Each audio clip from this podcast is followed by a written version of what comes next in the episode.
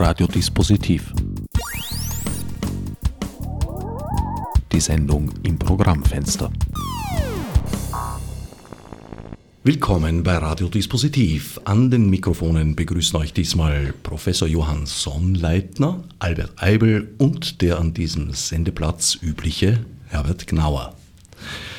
Herr Professor Sonnleitner, Sie sind Professor für neuere Literatur an der Universität Wien und haben jetzt für den Verlag von Albert Eibel das vergessene Buch sich mit Martha Karlweis auseinandergesetzt.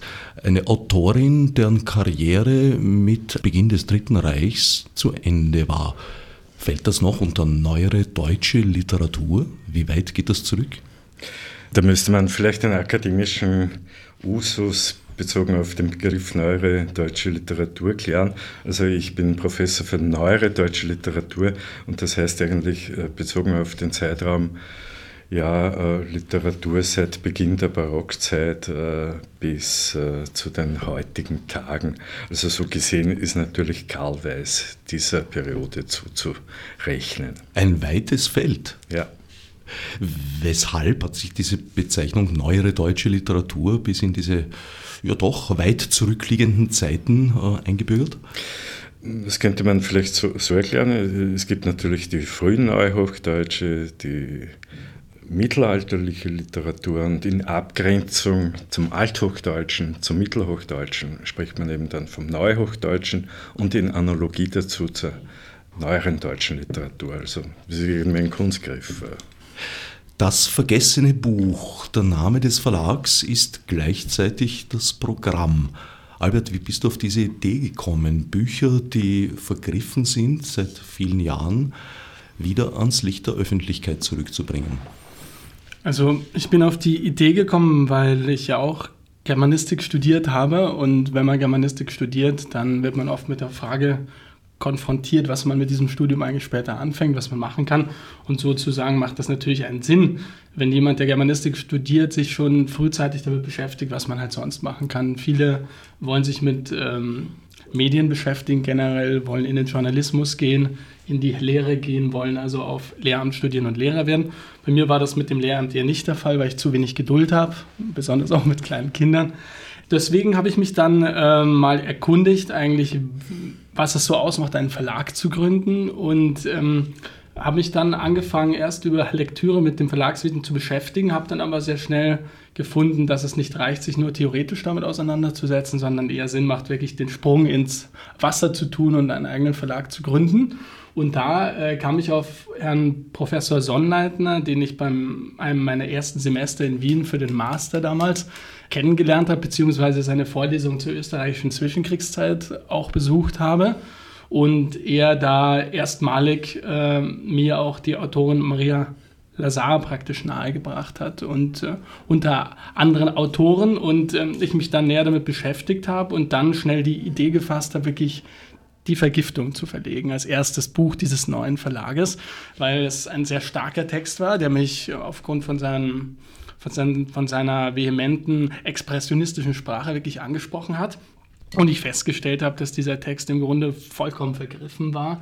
Und dann bin ich auf Herrn Professor Sonnleitner zugegangen äh, und bin in seine Sprechstunde gegangen und habe gesagt, wollen wir dieses Projekt zusammen machen? Wollen Sie das Nachwort schreiben? Wollen Sie der Herausgeber sein? Und er hat dann sofort per Handshake praktisch gesagt, ja, das findet er gut, das machen wir, dieses Projekt.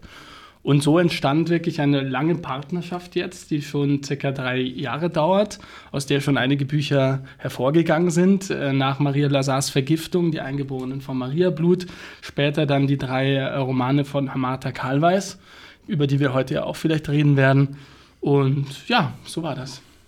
Also der Verlag entstand sozusagen äh, als praktische Übung so kann man sagen, also als Experiment, definitiv. Ja. Ich müsste vielleicht ergänzend zu dieser Vorlesung, in der ich auf diese Autorinnen hingewiesen habe, auf diese vergessenen Autorinnen, äh, vielleicht noch anführen. In Vorbereitung zu dieser Vorlesung sind mir natürlich sofort in den Kopf gekommen die renommierten Autoren der Zwischenkriegszeit, sei es Josef Roth, Öden von Horvath, Robert Musil, Stefan Zweig, und, Franz Werfel, Jura Säufer und da fällt uns natürlich auf, da ist keine einzige Frau darunter. Und äh, ich muss gestehen, ich war eigentlich auch wie so viele andere, gerade was Literatur von Frauen betrifft, nicht, nicht unbedingt ein Fachmann. Ja? Und ich habe halt versucht, dann in dieser Vorlesung, in der Vorbereitung zur Vorlesung, diese Defizite für mich selber mal aufzuarbeiten und habe in den Vorlesungen immer wieder gesagt, dieses oder jenes wäre ein interessantes Buch, das man neu drucken müsste. Und darauf ist äh, der junge Student Eibel dankenswerterweise hereingefallen.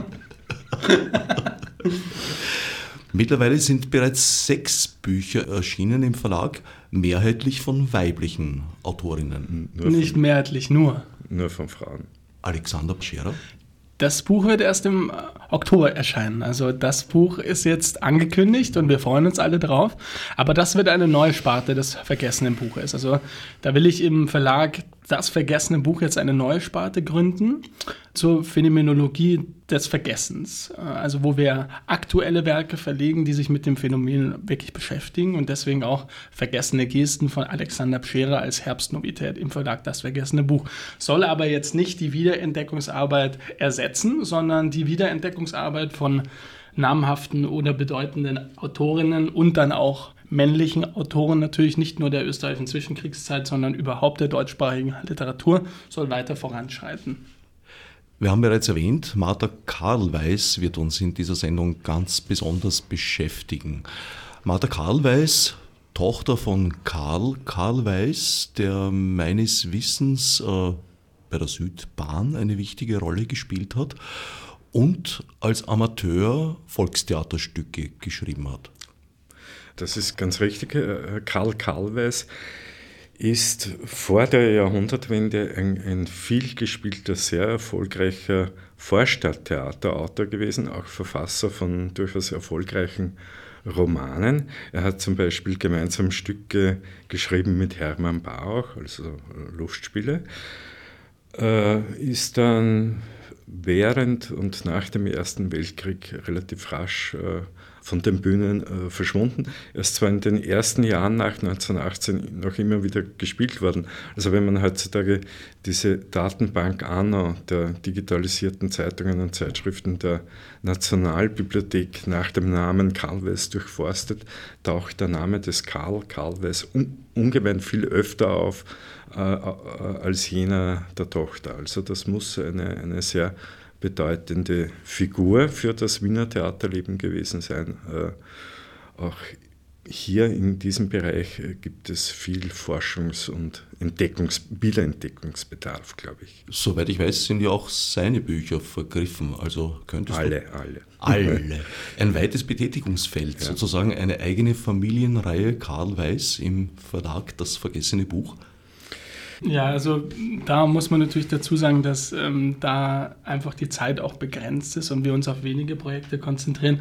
Wir natürlich erstmal versuchen, Projekte zu realisieren, die ein heutiges Lesepublikum ansprechen können. Und wenn wir ein Bühnenauto haben, jetzt anzufangen, irgendwelche Bühnenwerke früherer Zeiten zu verlegen, das würde, glaube ich, dann den Verlag zu sehr spezialisieren und ähm, da würden wir nicht das Lesepublikum finden, das wir jetzt bei Schwindel von Martha Kalweis oder beim österreichischen, ja, also ähm, das sehe ich schon so, dass wir eher uns konzentrieren auf Romane jetzt zunächst einmal. Drei Bücher sind es von Martha Karl die in deinem Verlag erschienen sind. Schwindel hast du bereits gesagt der österreichische Don Juan und das Gastmahl auf Dubrovica. Was ist es, äh, das diese Autorin heute noch interessant macht? Was sie interessant macht, ich glaube, es ist eine der, der exzellentesten und vorzüglichsten Erzählerinnen der Zwischenkriegszeit gewesen. Also ich würde sie qualitativ äh, genauso hoch einschätzen wie einen Franz Werfel, wie einen Josef Roth, wie einen Stefan Zweig, also oder auch wie eine Weser Canette oder wie eine Mela Hartwig. Ja? Und Manche Autorinnen der Zwischenkriegszeit hatten eben das Glück, dass sie kleinere österreichische Verlage, Mela Hartwig zum Beispiel im Droschl Verlag, vor mehreren Jahren neu aufgelegt worden ist, wiederentdeckt worden ist, auch in einer Reihe Die Frau in der Literatur als Ulstein-Taschenbuch. Dieses Glück des Zufalls hatte Martha Karlweis eben nicht. Ich kann auch berichten, wie ich zum ersten Mal auf ihren Namen gestoßen bin.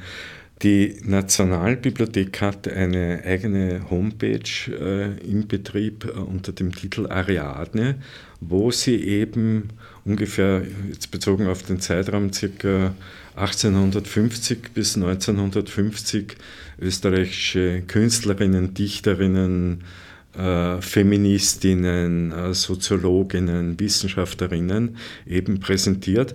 Und bei den Schriftstellern gibt es eben auf dieser Homepage, gab es auch und gibt es noch immer möglicherweise äh, zu finden, eine digitalisierte Bildversion, also nicht eine Volltextversion des österreichischen Don Juans und eines zweiten Romans von Martha Karlweis, Amor und äh, Psyche auf, auf Reisen. Ja. Äh, die habe ich mir heruntergeladen, habe sie in einem Seminar mit Studierenden diskutiert und dieses Feedback der Studierenden auf diese unbekannten, vergessenen Texte ist mir auch ungemein wichtig bei der Entscheidung, was ich als äh, Reedition proponiere und, und vorschlage. Ja. Sie standen schon an der Wiege des Verlages gewisserweise. Das ist vielleicht ein bisschen übertrieben. Ich bin ein, ein bescheidener Leser, ein bescheidener Germanist, ein bescheidener Herausgeber. Ja, also die Gewichte sind da, glaube ich, sehr, sehr fair verteilt. Ja. Ich habe zwei dieser drei Romane gelesen, nämlich Das Gastmahl und den Schwindel, und habe den Eindruck, dass man hier eine, eine Entwicklung einer Autorin sehr gut nachvollziehen kann. Also für mich war das Gastmahl das das reifere Buch im Vergleich zum Schwindel. Witzigerweise könnte man das so sehen, das ist ja zu einem großen Teil auch subjektiv, aber es ist das frühere Buch, denn das Gastmahl auf Dubrovice ist 1921 erschienen, während der Schwindel rund zehn Jahre später erscheint. Also die Entwicklung ist durchaus da und es war ja auch das Ziel, jetzt nicht alle Werke von Martha Kalvers zu verlegen, weil es gibt ja, glaube ich, Herr Professor Sonnleitner kann das präzisieren, aber es gibt circa sieben, acht Romane, die sie geschrieben hat, dazu ein, zwei Dramen und so weiter und so weiter. Ähm, viele Artikel von Martha Kalbers, viele Feuilletons, denke ich, harren auch noch der Wiederentdeckung. Da könnte man etwas machen, aber das Ziel war jetzt erstmal exemplarisch praktisch drei Werke von Martha Calvas aus verschiedenen Schaffensperioden zu nehmen und ähm, mit diesen Werken praktisch ein Spektrum darzustellen, ein Spektrum ihres Könnens und ihres Schaffens. Jetzt hast du mich natürlich aufgeplattelt mit meiner mangelhaften Recherche. Aber du stimmst mir zu, dass, das, dass ja. das Buch, dass der Text irgendwie reifer wirkt und in sich geschlossener. Der Schwindel ist mir irgendwie ein wenig, wie soll ich sagen, zerfranst vorgekommen. Das kann man, kann man natürlich äh, schon auch erklären.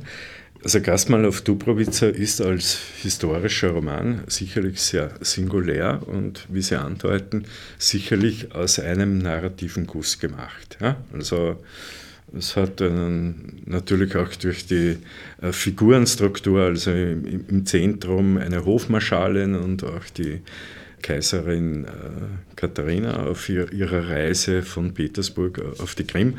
Also das hält äh, das Handlungsgerüst einmal über die personale Schiene einmal zusammen.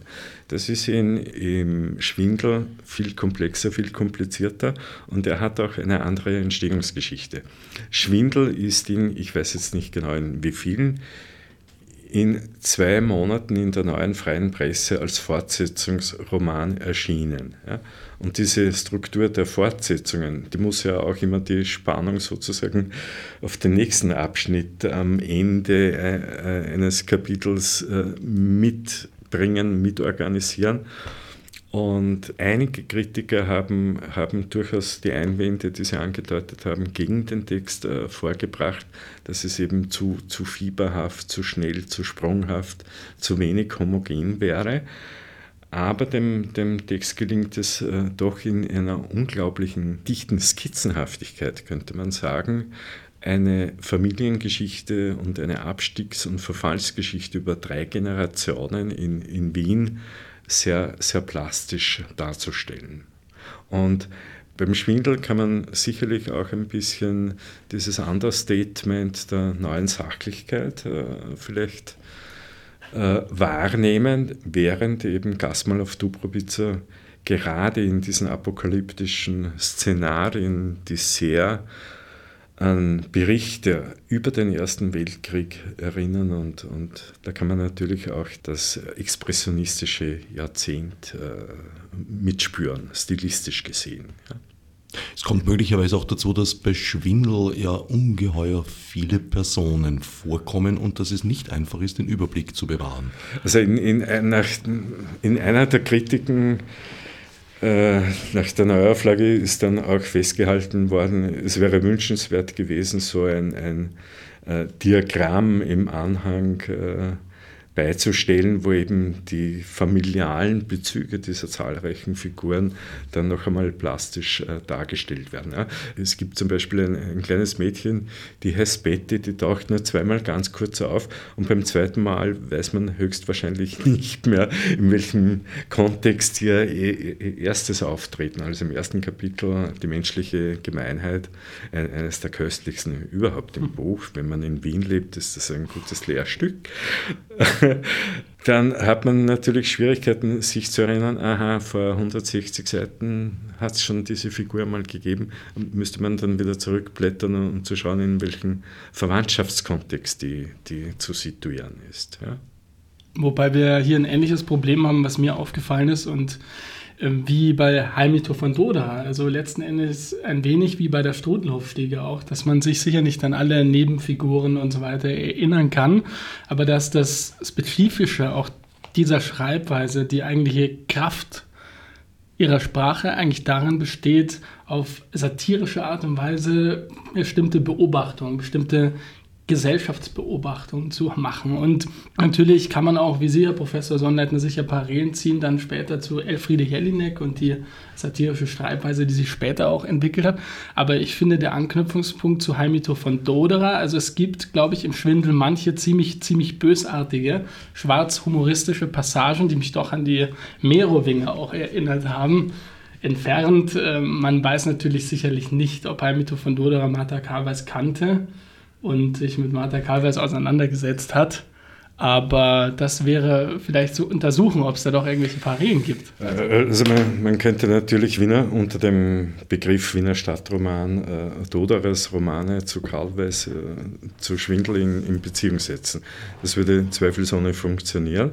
Und eine der Affinitäten besteht sicherlich eben in dieser, sagen wir, Vielzahl von Personen, in dieser komplexen Konstruktion, dass, dass sich eben dann Zusammenhänge erst sukzessive im Laufe des Fortgangs der, der Geschichte klarlegen.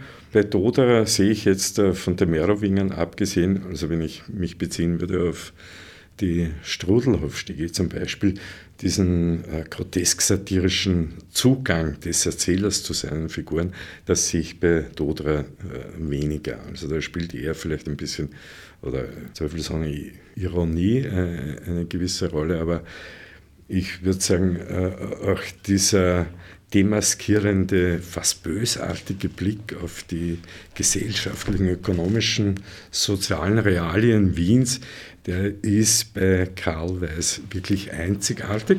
Das kommt dann später bei einem Elias Canetti, bei einer Weser Canetti auch deutlich zum Tragen, aber ich glaube, in, in diesem, sagen wir, fast bösen, gnadenlosen Blick auf, auf die Heimatstadt, da könnte man sicher Beziehungen herstellen zu Karl Kraus, die letzten Tage der Menschheit. Äh, also wenn man das gelesen hat, muss man eben sagen, da bleibt einem nichts erspart. Da gibt es keinen Zuckerguss, außer ganz am Ende des Romans, Schwindel. Das äh, erstaunt ein bisschen, also ich möchte jetzt in diesem Punkt nicht die ganze Geschichte nacherzählen. Die weibliche Hauptfigur in dem Text namens Olga muss auf Druck ihres äh, Liebhabers, eines gescheiterten Künstlers, Musikers, äh, ihr gemeinsames Kind zur Adoption freigeben. Und dieser Sohn Josef wächst dann bei Weinviertler Bauern auf. Und nach vielen, vielen Jahren äh, nimmt die Mutter zu ihrem sozusagen zur Adoption freigegebenen Sohn wieder Kontakt auf und erfährt, dass der wiederum verheiratet ist, ein Kind hat und die Mutter des Kindes liegt aber mehr oder weniger im Sterben. Ja? Und der Roman endet dann eben damit, dass dieses halb verwaiste Kind äh, zur Großmutter nach Wien gebracht wird und da gibt es so eine, eine fast bethlehemitische Szene, sozusagen das Kind in der Wiege und alle stehen da andächtig herum und die Großmutter kniet sogar vor dem Kind. Und ich habe mir irgendwie überlegt, das passt irgendwie so diesen, dieser scharfzüngigen, äh, zynischen Sichtweise des Romans eigentlich überhaupt nicht. Und eine der möglichen Erklärungen für mich war eben, es ist in der neuen freien Presse gedruckt worden. Abdruck beginnt im Dezember 1930 und endet Anfang Februar 1931. Also man könnte das irgendwie auch so als Weihnachtsgeschichte in der neuen freien Presse lesen.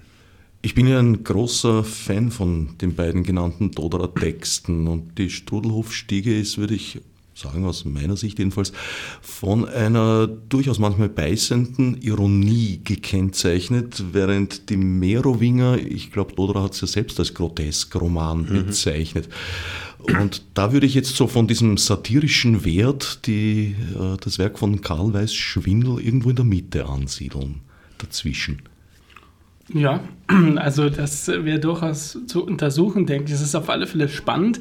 Aber was Herr Professor Sonnleitner gesagt hat, also ich denke, Doderer ähm, geht mit seinen Figuren teilweise noch etwas liebevoller um als Martha Karlweis. Es ist natürlich immer auch eine Ironie dabei und äh, im Grunde verfährt der Erzähler in den Romanen Doderers auch ähm, so, wie er will letzten Endes. Narrt auch den Leser häufiger. Und äh, das haben wir im Schwindel teilweise schon angedeutet. Aber was hier wirklich ähm, das wirklich Besondere ausmacht, ist äh, der schwarze Humor von Martha Karlweis, der sich im Schwindel wirklich selbst übertrifft nochmal. Den haben wir teilweise im Vorgängerroman von 1929, der österreichische Don Juan, schon angedeutet. Aber im Schwindel wird es richtig bösartig dann. Und äh, so bösartig ist Heimito von Doderer nie mit seinen Figuren umgegangen. Habe ich so das Gefühl jetzt, äh, subjektiv. Naja, wie, wie, wie, wie heißt diese Firma, die für äh, ständiges Ungemach zuständig ist? Mit den Doppelnamen habe ich. mit den Riechfläschchen und derlei ja, Dingen, das ist schon ziemlich das böse, finde ja. ich. Gut, aber diese äh, Beurteilung wollen wir unseren Hörern und Hörerinnen ja, ich, anheimstellen. Ich meine, Todera muss man ja heutzutage ohnehin nicht mehr bewerben oder verkaufen. Das ist ein sozusagen jemand, der, der in den deutschsprachigen Nachkriegskanon äh, eingegangen ist und, und seinen Platz hat. Ja. Und das, das war vielleicht, um, um jetzt äh, an, an Doderer vielleicht ein bisschen anzuknüpfen, in der Nachkriegsgermanistik hat man sich zweifelsohne, also mein, mein mein akademischer Lehrer Wendelin Schmidt-Engler hat große Verdienste um, um Doda, also er hat seine Erzählungen herausgegeben, Tagebücher herausgegeben. Äh, aber kritisch muss man eben dann bemerken, man hat jemanden lanciert, der ohnehin präsent war. Ja? Also der Doderer ist bei seinem Begräbnis, äh, da ist rot und schwarz, äh, sind die politischen, die klerikalen Spitzen wie bei einem Staatsbegräbnis präsent gewesen. Ja. So etwas wäre einer Karlweis, einer Lassin, wären sie in Österreich gestorben. Das wäre denen nie, nie passiert. Ja. Sehr modern an dem Text Schwindel finde ich die Tatsache, dass es keine Positivfigur gibt. Also es gibt keine Heldenfiguren in diesem Roman, was in der Zeit, glaube ich, sonst doch eher üblich war. Ich würde, ich würde Ihrer Diagnose mit einer Einschränkung zustimmen. Äh, es gibt schon Frauenfiguren, die positiv gezeichnet sind. Das ist äh, die Irmelin Rose, die einen mythischen Namen auch hat. Also die heißt in Wirklichkeit anders, die heißt Irma Janoschek, wird aber Irmelin Rose genannt.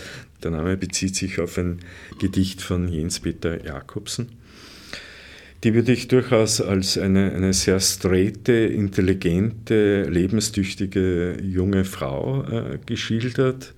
die eben unabhängig äh, sich durchs Leben schlägt. Und ich würde durchaus auch bei der weiblichen Hauptfigur, bei der Olga, positive Züge sehen. Sie ist jemand, die äh, niemanden in ihrem familialen, verwandtschaftlichen Kontext schadet. Ja?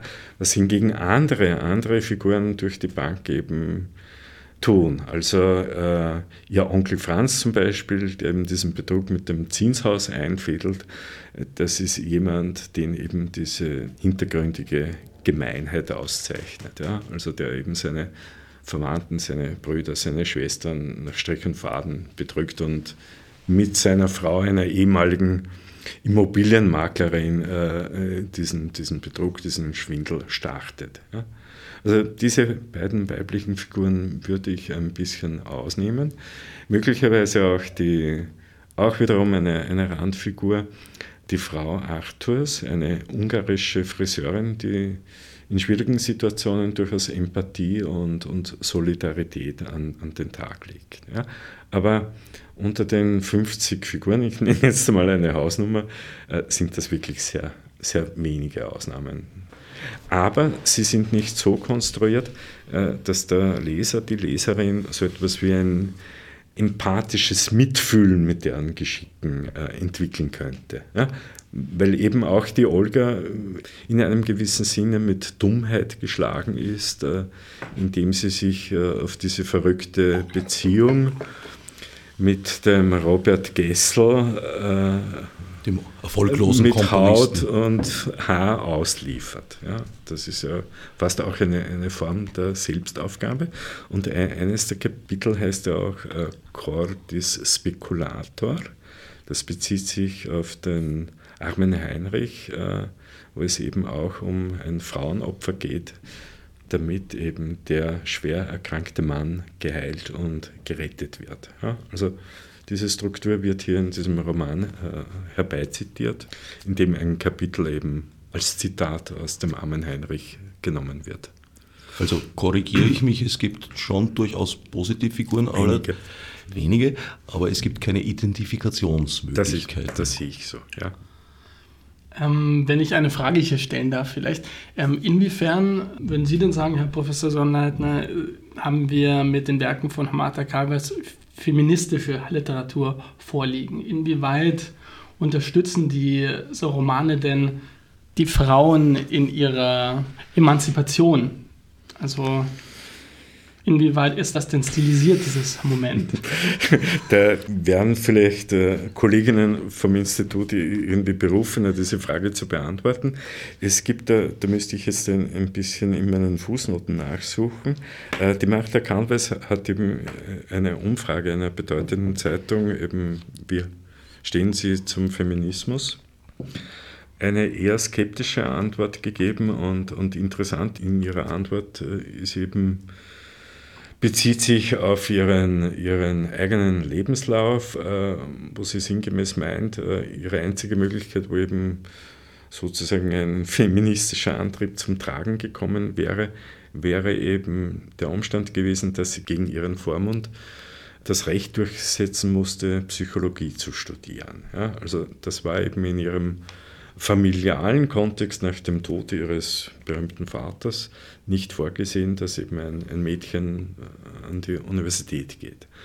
Äh, sonst ist sie eigentlich, äh, hat sie sich in dieser Richtung, ich würde mal sagen, journalistisch, essayistisch nie exponiert, aber man kann fast sagen, in allen ihren Texten ist, äh, ist Ausbeutung, äh, das Opfer der Frau, die Unterdrückung der Frau ein konstantes Thema. Ja? Und äh, vielleicht in einem ihrer umfangreichsten oder wohl ihrem umfangreichsten Roman, äh, Die Insel der Diana, also ungefähr von 1920 herum, äh, spielen eben Geschlechter, Gender-Diskurse eine eminent wichtige Rolle. Die Hauptfigur heißt eben Diana. Das zitiert natürlich einmal äh, eine Reihe von Mythologemen äh, herbei. Die Diana ist ein Mädchen, das von ihrem sehr fortschrittlichen großbürgerlichen Vater wie ein Knabe erzogen wird. Also sie lernt reiten, sie lernt fechten. Also sie erfährt genau die Ausbildung, die üblicherweise Großbürgersöhnen äh, zugedacht waren. Und das ist möglicherweise auch ein Grund, äh, sie heiratet dann einen den Sohn äh, eines Freundes der Familie. Im Hintergrund steht auch als literarische Folie Stifters äh, Erzählung Brigitta. Es geht bis in die Namen hinein. Also ihr Mann heißt dann Stefan. Bei Stifters Brigitte ist das der Stefan Morey. Also man könnte hier vieles an, an Intertextualität äh, ausmachen. Und um, um, ganz kurz diesen, diesen sehr umfangreichen Roman äh, zu skizzieren. Äh, diese Beziehung zu diesem Stefan, die geht natürlich sofort in Brüche, weil ihre Lebensentwürfe nicht unter einen Hut zu bringen sind. Es kommt zur Trennung und diese Diana entschließt sich, eine kleine Insel äh, in Dalmatien, die ihrem Vater gehört hat, urbar zu machen. Also da gibt es ganz giftige Gelsen, Krankheiten und so weiter. Sie begibt Aktien, um diese Sanierungsarbeiten zu finanzieren und insgeheim kauft ihr Ex-Mann diese Aktien auf und möchte sie sozusagen zur Aussöhnung ihr diese Aktien wieder schenken. Dieses Geschenk weist diese Diana zurück, die in einer gewissen Lebensphase auch eine lesbische Beziehung zu einer Freundin unterhält, dann auch zu einem Arzt auf dieser Insel, also dieses sozusagen monogame Leidensdrama wird hier äh, radikal äh, verabschiedet. Es kommt zu einer Aussöhnung zwischen den beiden oder zu einer temporären Aussöhnung, da entsteht eben ein Kind. Und aber äh, sie möchte dieses Leben mit diesem Stefan nicht wieder aufnehmen, der sich dann das Leben nimmt. Ja? Und am Ende steht eben die Geburt dieses Kindes und eben die Selbstbehauptung einer Frau, die eben wirtschaftlich autonom sozusagen in Form einer weiblichen Robinsonade. Man, man könnte ja auch an Haushofers Demand denken. Also eine Frau behauptet sich da in dem Fall auf der Insel allein mit wenigen Mitarbeitern und bringt da in dieser, in dieser sagen wir, Kultivierungs-, Sanierungsarbeit äh, sehr viel weiter. Das ist natürlich ein, ein durchaus dezidiert feministisches Buch, würde ich einmal sagen. Könnte man sagen, dass sie zwar keine ideologische Feministin war, aber eine pragmatische, indem sie für sich selber Rechte in Anspruch genommen hat, die damals keineswegs selbstverständlich mhm. waren, eben zum Beispiel als Frau zu studieren, und das auch in ihren Texten thematisiert hat. Ja. Derlei. Das kann man auch natürlich an ihrer Biografie erkennen. Sie heiratet einen sehr wohlhabenden Industriellen, sehr jung. Sie bringt zwei Töchter zur Welt und beginnt, nachdem diese Töchter zwei, drei Jahre alt sind, steigt sie richtig ins literarische Leben ein. 1912 erscheint ihre erste vielbeachtete Erzählung in den süddeutschen Monatsheften als einer sehr renommierten Zeitschrift damals. Die wurde von Vinzenz Chiavacci, einem damals sehr angesehenen Schriftsteller, intellektuellen Mitherausgeber der ersten Nestroy-Ausgabe gemeinsam mit Ganghofer. Sie wurde für diese Erzählung sehr gelobt. Das ist dann auch rasch als Buch erschienen. Ein Jahr später erscheint dann, äh, wird in München eine Komödie aus ihrer Feder aufgeführt. Also sie ist, äh, wenn man sich das ausrechnet, ungefähr Mitte der 20, zwei Töchter auf die Welt gebracht. Ein Stück wird an einem Theater in München von ihr aufgeführt. Die Erzählung der Zauberlehrling wird gedruckt und äh, da steckt auch ein, ein großes Maß an Selbstbehauptung dahinter. Ja? Wobei man ja vielleicht auch sagen könnte, dass äh, vielleicht die Mehr nicht so stimmt oder der Eindruck, den wir heute haben, weil es so wenig Texte von Frauen gibt, die heute noch verlegt sind aus den 20er, 30ern, entsteht ja bei uns heutigen Lesern schnell der Eindruck, es hätte damals keine adäquate Frauenliteratur praktisch gegeben oder eine bedeutende. Aber man könnte doch sicherlich sagen, dass es äh, in den 20er, 30er Jahren durchaus Zugänge für Frauen zum Literaturbetrieb damals gegeben hat und wie die Fälle Martha Calvers und Maria Lazar und ja auch Else Jerusalem äh, zeigen, hatten Frauen schon die Möglichkeit, substanzielle Texte auch verlegen zu lassen und damit natürlich auch besprochen zu werden. Also die Romane von Martha Calvers wurden im S. Fischer Verlag verlegt, haben sich damals auch sehr, sehr gut verkauft. Ähm, der Heilige Skarabäus von Else Jerusalem ist 1909 im S. Fischer Verlag herausgekommen, hatte dann über 40 Auflagen bis 1919. Also das sind schon ähm, Indizien, die wirklich darauf hindeuten, dass die Literaturlandschaft in den 1910er und 1920er Jahren auch von Frauen wirklich dominiert war und nur wir ähm, mit Beginn des Zweiten Weltkriegs und der narzisstischen Herrschaft dann viele Frauen haben, die abgedrängt werden aus dem Literaturbetrieb und dann, wie Sie auch äh, schon oft äh, gesagt haben, Herr Professor Sonnleitner, der Nachkriegsgermanistik anzulasten ist, dass diese Werke nicht wiederentdeckt wurden. Dem muss ich zustimmen. Äh, den österreichische und nicht nur die österreichische Nachkriegsgermanistik hat einmal von ihrer Inkriminierung in die Geschichte, in die narzisstische Geschichte einmal genug und man hat so auf die Werkimmanenz, also sozusagen auf die Ewigkeitswerte im deutschen Kanon gesetzt. Da wurden eben die Bücher geschrieben über, über Stilistik, über, was weiß ich, über, über Goethe, wenn man an Emil Steiger denkt. Also man hat sich so ein bisschen auf die großen Namen der Literaturgeschichte beschränkt und hat eben die äh, meterlangen Sekundärliteraturen eben zu unseren germanistischen Hausvätern produziert. Ja, und alles andere ist eigentlich links liegen geblieben. Und äh, im Vergleich mit der bundesdeutschen Germanistik äh, ist, glaube ich, die österreichische Germa Nachkriegsgermanistik noch um eine Spur, um es freundlich auszudrücken, einfältiger gewesen. Ja? Also gerade wenn man, wenn man sich den Bereich der Exil- und Emigrationsforschung ansieht, da wurde in der bundesdeutschen Germanistik, also mit Publikationsreihen, mit Forschungszentren, sehr viel getan, sehr viel gemacht. In Österreich im Bereich der, der Universitäten eigentlich überhaupt nichts. Ja. Also es gibt die Exilbibliothek im Literaturhaus. Das ist ein Ein-Frau- oder Zwei-Frauen-Betrieb, die temporär in diesem Bereich dann, dann arbeiten dürfen. Es gibt die Kramer-Gesellschaft, die sich um diese Fragen, um diese Bereiche annimmt. Aber in den Germanistikinstituten hat es nie einen Schwerpunkt in der Richtung gegeben. Und das finde ich bedauerlich. Und da gibt es eben Nachholbedarf. Es ist generell, glaube ich, jetzt uns, unserer Generation oder unseren Generationen, die jetzt gerade auf diesem Erdball tätig sind, die Aufgabe geblieben, die verschwundenen Frauen wieder sichtbar zu machen. Und da fällt mir zum Beispiel ein, das Projekt der verdienten nicht Germanistin, aber Linguistin Luise Pusch mit fembio.org oder auch Irene Suchi mit ihrer Ausstellung jetzt über die weiblichen äh, Komponistinnen. Ja. Es ist hier etwas in Bewegung, zum Beispiel die, die Stadt Wien, die Kulturabteilung äh, hat eine Reihe, irgendwie ungefähr Frauen feiern Frauen, also jedes Jahr wird eben eine bedeutende Künstlerin, Schriftstellerin vorgestellt. Ich, ich habe gehört den Vortrag über Betty Paoli, übrigens eine, eine kleine Institutsanekdote dazu. Äh, Betty Paoli war eine ganz berühmte Journalistin im 19. Jahrhundert, eine vorzügliche Lyrikerin. Franz Grillparzer hat sie bezeichnet als der erste Dichter Österreichs. Also, dann äh, hat sie, und, und das finde ich, in, was ihre Produktion betrifft, zumindest für mich am spannendsten, exzellente Erzählungen und Prosa geschrieben. Und ich hatte eine Diplomprüfung, eine Studentin hat sich unter anderem für Betty Paole auf meine Anregung hin vorbereitet und ein Kollege, der Protokoll führte, hat zu mir gemeint, bitte gib mir die Liste, ich weiß nicht, wie man die Autorin schreibt. Ne?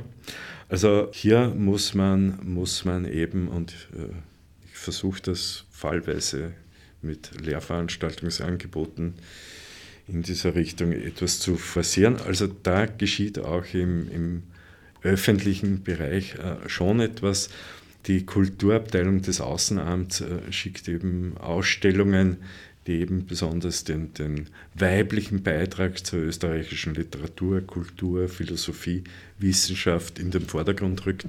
Ich war vor wenigen Monaten in, bei einer kleineren Tagung in Oppeln in Südpolen, wo eben auch diese Ausstellung gezeigt wurde. Es ist eine Wanderausstellung. Also äh, es findet schon ein gewisses Umdenken statt. Äh, die Germanistikinstitute sollten intensiver davon Notizen nehmen. Es wächst also langsam wieder Gras auf der von Nationalsozialismus verbrannten Erde.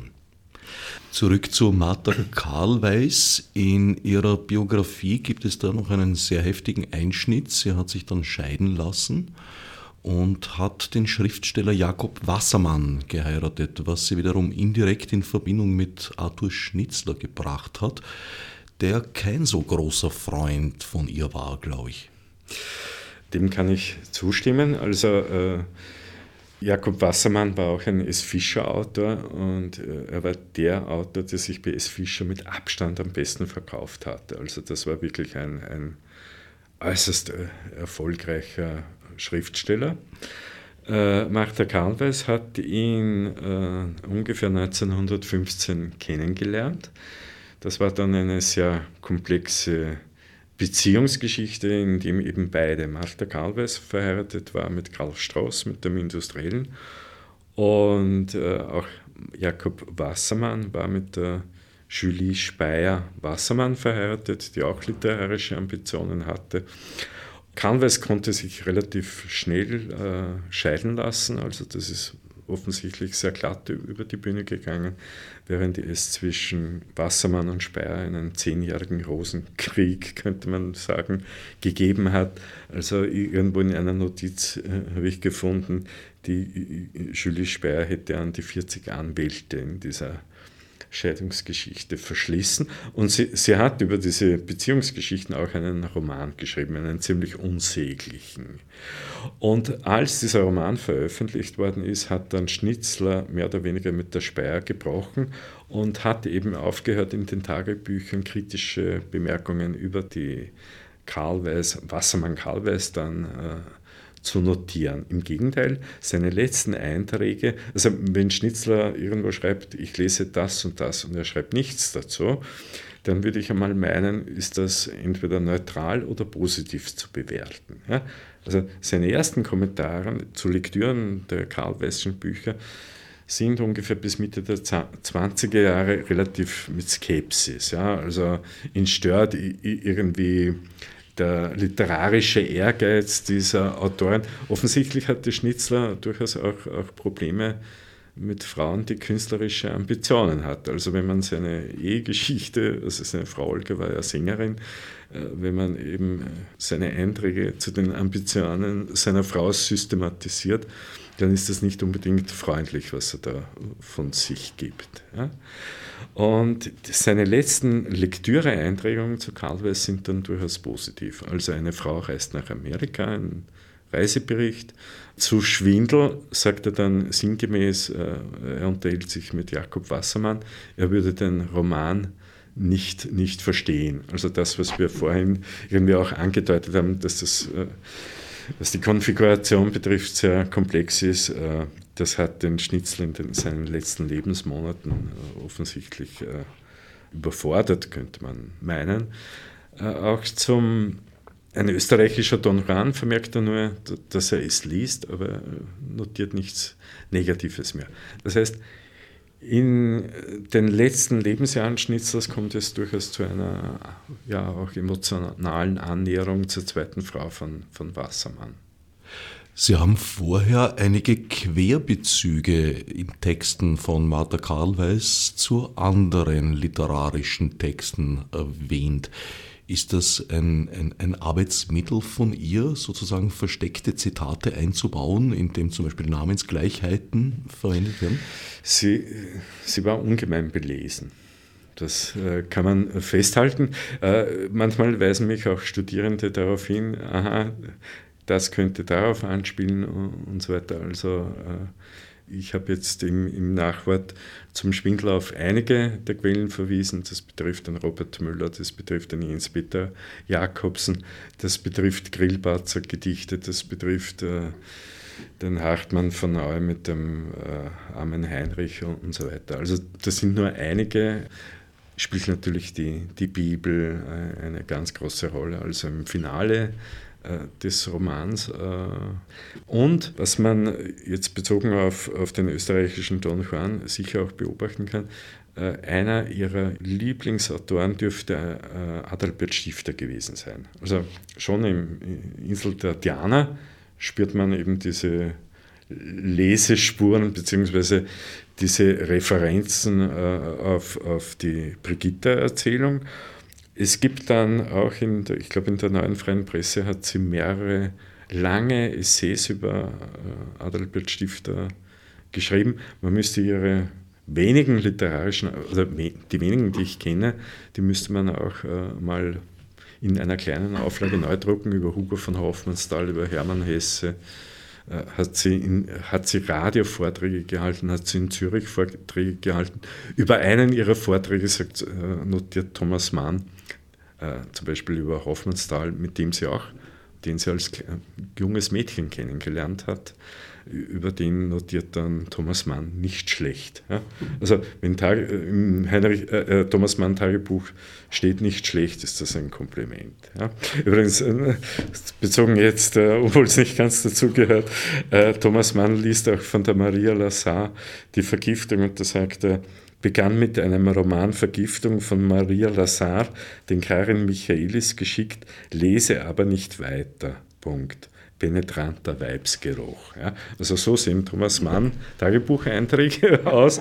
Also äh, die äh, widersprechen oft diametral in dem, was er in Briefen von sich gibt, wo er eben sehr, sehr äh, verbindlich und entgegenkommend wirkt. Aber Tagebuch ist manchmal Klartext. Ja. Ja, was man vielleicht noch sagen könnte zu den Parallelen oder zu den Quellen, auf die sich Carvers auch bezieht.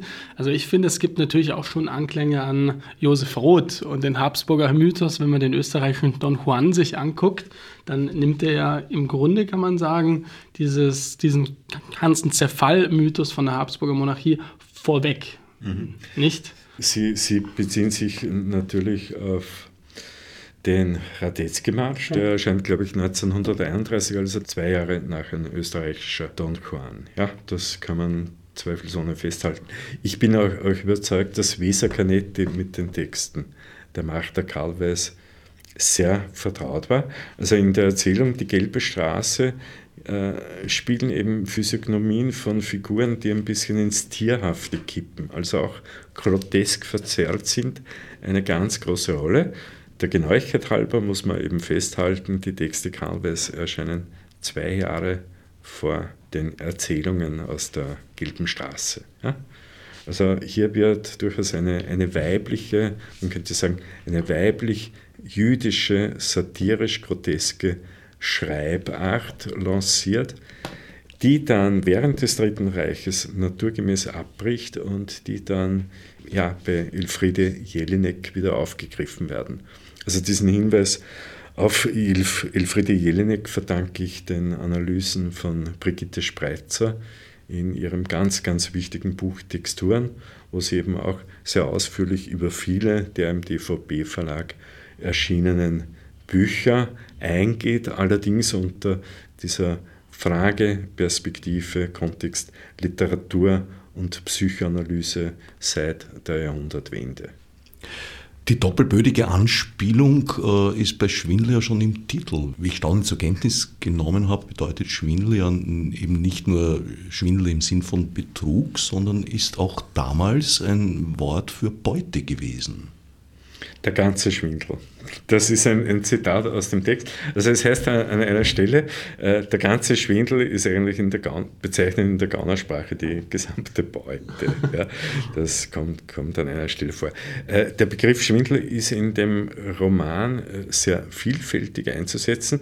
Es schwindelt erstens einmal die jüngste Tochter, die eben so ein, eine, eine Art Potemkinsche Mauer um die Mutter hochzieht, ja, sozusagen das glückliche bürgerliche Leben wird aufrechterhalten, äh, während es eben links und rechts irgendwie zugrunde geht. Äh, ich glaube, die, die Frage von Wahrhaftigkeit, Wirklichkeit, Realität und Täuschung ist ein, ein zentrales Thema in vielen ihrer Bücher. Also ja. das, das, betrifft den historischen Roman äh, Gasmalov Dubrovica natürlich, weil hier auch Potemkin eine, eine, eine der zentralen Rollen mit, mit seinem Associé Falafev äh, einnimmt. Das betrifft auch ein österreichischer Don Juan, wo eben sehr brutale Geschlechterbeziehungen eigentlich äh, Realität sind, die aber durch die schönen Fassaden der Wohlanständigkeit, äh, der bürgerlichen Moralität äh, verdeckt werden. Ja? Und am Ende zerbricht im Grunde genommen auch alles. Ja? Also auch dieser, dieser Verführer Baron von Reit ist dann ein kindischer Weiberknecht am, am Ende und wird sozusagen im, im Alter ist es mit der Täuschung vorbei. Da muss er äh, seinem eigenen Ende eigentlich äh, ins Gesicht sehen. Ja? Gast mal auf Dubrovica, um da jetzt in den letzten Sendungsminuten auch noch drauf einzugehen, ist eine Art historischer Roman, wobei äh, die Geschichte der Podjomkinschen Dörfer ja, glaube ich, historisch nicht ganz so stimmt, wie sie oft tradiert wurde und wird und auch bei Karl Weiß vorkommt. Es ist auch das eine Entwicklungsgeschichte, wenn auch in einem kürzeren Zeitraum. Keine drei Generationen. Die Feldmarschalin. Ja, diese Figur scheint am Ende etwas widersprüchlich zu sein. Um es ganz knapp zu skizzieren, es ist natürlich ein historischer Roman, der voller historischer Realien ist. Die Magda Karlweis hat, äh, und da bin ich irgendwie mit etwas Mühe dann dahinter gekommen, hat äh, einen Bericht des Leibarztes der russischen Zarin als äh, sozusagen zentrale Quelle verwendet. Also diese Reise führt von Petersburg, die dauert ungefähr ein halbes Jahr, von Petersburg auf die neu eroberte oder den Türken abgenommene Krim. Also für diejenigen, die sich heutzutage politisch um die Krim Sorgen machen, wissen aufgrund dieses Romans, äh, wie viele Jahrhunderte lang äh, die Krim mit dem russischen Zarenreich verbunden war. Das nur eine als kleine Nebenbemerkung. Dieser Reisebericht eines gewissen Herrn Weikart ist meines Erachtens schon ein Text, der die Zarin Katharina nicht unbedingt in einem positiven Licht erscheinen lässt. Und zwar aus folgendem Grund, wenn jemand auf den Schwindel dieser Potemkinschen Dörfer hineinfällt, dann kann man, um es salopp auszudrücken, nicht ganz dicht sein. Also wenn sich jemand so systematisch über Wochen, Monate und Jahre hin betrügen lässt, dann äh, dürfte er etwas beschränkt sein. Und ich glaube, dass eben diese Erzählungen, immer diese Koppelungen, äh, die Zarin Katharina mit dem ohnehin real nicht stattgefundenen Betrug des Potemkin, das dürfte auch gedient haben in den männlichen historischen Erzählungen des 19. Jahrhunderts äh, eine bedeutende Herrscherin äh, zu diskreditieren, weil sie eine Frau war. Also der Maria Theresia konnte man irgendwie schwer, gegen die konnte man schwer ankommen, weil sie eben so ihre, ihre Mutter- und Mütterrolle mit 16 Kindern so vorzüglich äh, durchgespielt hat. Das konnte man eben der Katharina mit, mit ihren vielen äh, Liebesbeziehungen eben nicht äh, nachsagen. Und sie dürfte so etwas wie ein, ein, ja, eine Figur gewesen sein, an deren Größe man irgendwie zu kratzen hatte. Und es gab aber um 1800 durchaus von Säume zum Beispiel ein, ein, ein sehr angemessenes Porträt, der eben diese Reformleistungen der Katharina her herausstreicht, aber diese Texte sind nicht populär geworden. Also das Säume-Buch kennt man nicht weiß man nicht, aber das gibt es. Ja. Im zweiten Teil des Buches versucht die Marschallin ihr nachzureisen und begegnet ihr dann auch die Schlüsselstelle, die Begegnung zwischen den beiden. Also die Begegnung findet eher gegen Ende des Textes statt. Also einer der ehemaligen Geliebten der, der Kaiserin versucht jetzt einmal Klartext zu reden. Sozusagen sie darauf, darauf hinzuweisen, das Land äh, versinkt in, in Hunger und Elend, während sie eben äh, mit dieser üppigen Entourage den Dnepr Richtung Krim fährt. All das, was sie seh, zu sehen bekommen hat, wäre eben nur alles falsche Fassade. Und da fällt die Hofmarschallin diesem Ankläger dahingehend ins Wort, dass sie behauptet, diese Katharina, die Kaiserin, hat doch immer alles schon gewusst.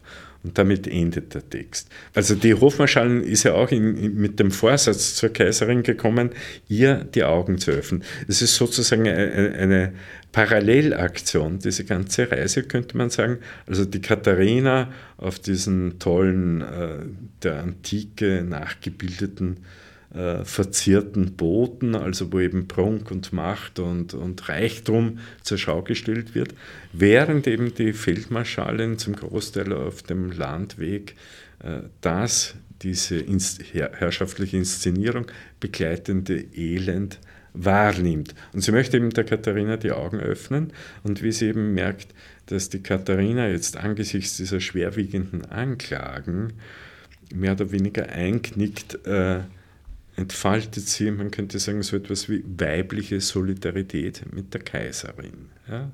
Ich habe das anders gelesen. Bitte.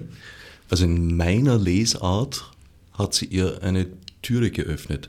Das, was sie ihr sagen wollte, hat bereits der ehemalige Liebhaber ihr gesagt und durch diese Unterstellung, dass die Kaiserin das ja sehr wohl wahrgenommen hätte, öffnet sie ihr eine Türe, um dieses Wissen überhaupt annehmen zu können, ohne das Gesicht zu verlieren. Ja, wäre wär auch äh, eine Möglichkeit. Also dieses, äh, ich habe den Text oft, oft gelesen, äh, ganz schlau draus geworden bin ich nicht. Also ich meine, möglicherweise geht es für die Marschallin nicht nur darum, der Hauptverantwortlichen die Augen zu öffnen, sondern für sie repräsentiert eben die Kaiserin die Institution des russischen Staates, den man nicht be mutwillig beschädigen darf. Ja? Das könnte auch eine Möglichkeit sein. Nun, ich würde sagen, äh, überlassen wir diese Beurteilung unseren Leser. Hörer und Hörerinnen mit einem Leseauftrag sozusagen. Martha Karlweis, drei Bücher von ihr sind erschienen im verdienten Verlag Das vergessene Buch. Sind weitere Veröffentlichungen äh, nach dem dritten Don Juan äh, noch geplant im Verlag?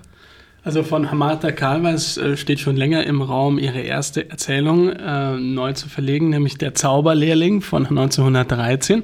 Ansonsten erscheint Anfang Oktober eine, ein neues Werk im Verlag Das Vergessene Buch, nämlich von Alexander Pscherer, ein wunderbarer Autor, Vergessene Gesten, wo Alexander Scherer 100 vergessene Gesten auf den Grund geht und äh, sie recht amüsant porträtiert, wie zum Beispiel das Hutlupfen oder den Handkuss. Wie gesagt, das vergessene Buch, immer ein Lesestündchen wert. Ich danke Albert Eibel, Professor Johann Sonnleitner für das Gespräch und allen anderen fürs Zuhören.